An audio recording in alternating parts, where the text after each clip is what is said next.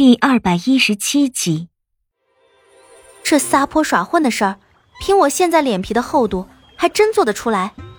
天地为证，这绝对是司徒安这个老屁孩逼我这样做的。我做出一副甚是委屈的表情，看着司徒安，提着小黄鱼，撇着嘴，一步一步的朝司徒安走过去。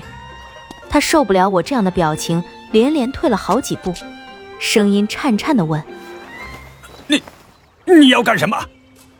我嘴角露出一丝邪笑，将那条小黄鱼朝水塘子里一丢，小黄鱼一入水，唰的一下就活了过来，一下子就游得没影儿了。沉淀了半天情绪，我终于适时的带着弱弱哭腔的喊了出来：“车彤彤，你这死丫头，快出来呀！你家主子今天的清蒸鱼被这不要脸的司徒安给放跑了。”车彤彤听到我之前的呼叫，人已经出了木屋。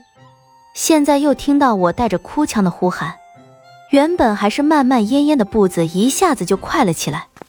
就在他跑到离我不远的地方时，我又很适时的指着全然呆傻掉了的司徒安的鼻子嚷道：“你放跑了我的清蒸鱼，你快赔我！”车彤彤站在我身后，也不知道他有没有弄清楚到底是怎么个情况，但他绝对是站在我这边的，也愤愤的指着司徒安的鼻子嚷道。你快赔我家公主的清蒸鱼！司徒安看了看我，又看了看车彤彤，结结巴巴的道：“两两位好汉，哼，少废话，你快赔我的鱼！”我上前一步打断他的话，车彤彤也上前一步，壮了壮胆色，指着司徒安愤愤道：“快赔！”司徒安完全被我和车彤彤的架势吓住了。哆哆嗦嗦的从他抱在怀里的八篓抓住一条鱼来，递到我面前，声音显得很是怯弱。好，陪陪你。我看了看这条鱼，个头明显比我刚刚放跑的那一条大了很多，但我觉得难得敲他一杠子，不能太便宜他，当即眉目就是一横。明明是两条，啊不，三条。啊！司徒安的下巴都要掉在地上了，一下子就把那条肥鱼塞回了八楼里。不赔了，我还就不赔了，爱咋咋地。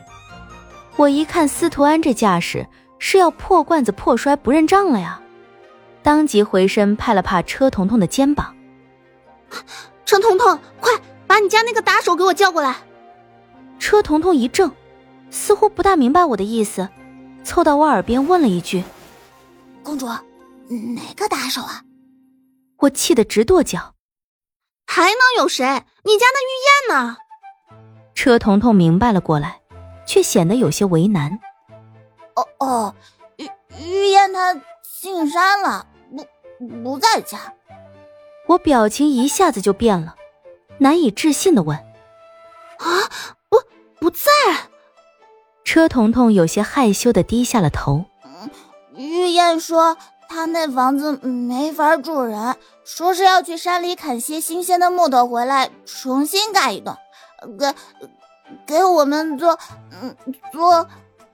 他扭扭捏捏半晌，脸都红的不行不行的了，才轻轻道：“哎呀，给我们做做新房。”哎呀！一说完，身子飞一般的就转了过去，看那扭扭捏捏、磨磨唧唧的发情样子。我真想一脚把他踹水塘子里去喂鱼！啊，完了完了，我这鱼没讹上，还搭进去一个车彤彤，这叫什么事儿啊？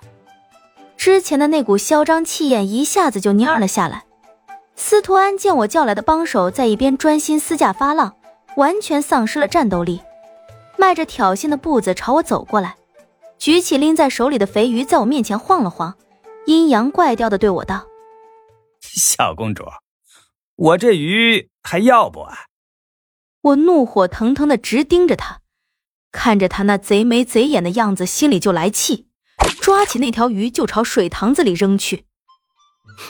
拿回去炖你的汤喝，看不着你一身肥膘，撑死你！哼！我走过去，拧着车彤彤的耳根子就往回走，后面传来司徒安大笑的声音：“ 小公主，要不我给你留两条。”等那好日子近了，好给你那傻丫头炖鲫鱼汤喝呀。我回头凶了他一下，吼道：“你死去！”我拧着车彤彤的耳朵，快步逃离这里，一边走一边对车彤彤嘀咕：“车彤彤，你这死丫头，这回可把我的脸都给丢尽了，看我不收拾你！”我回到木屋后，对着车彤彤里里外外好好的训斥了一番。你说，你什么时候给我丢脸不好，非得在那个时候？你发情也不挑挑时候看看风水吗？那是发情的时候吗？车彤彤被我训得很委屈。揉着被我揪得发红的耳朵，泪眼巴巴的看着我。公主，奴婢下一回一定挑个好时候，看个好风水。我险些拿脑袋撞墙，感觉这人已经没法救了。屋子收拾好了没有？衣服都洗了吗？菜园子里的菜浇水了没有？另外，今天的饭做了没有？车彤彤咬了咬嘴唇，嗯，都都没。啊，不行不行，我需要冷静。饭没做好不能怪他。我这里做饭的家伙事儿虽然齐全，但材料不够，所以一向都是今天吃这家，明天吃那家的。当真怪不着他。我给自己倒了杯茶，降降火气，就问车彤彤：“我们今天该吃哪家了？”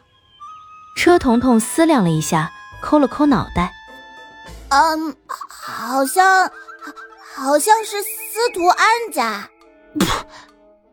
我一口茶水全喷在了车彤彤脸上，大吼一声：“吃个鬼呀！今天都饿着。”虽然我已经看出来车彤彤脸上不正经的活宝了，但我实在是很难接受他在最关键的时候给我来这么一出。啊，人生大起大落，真他娘的刺激啊！啊。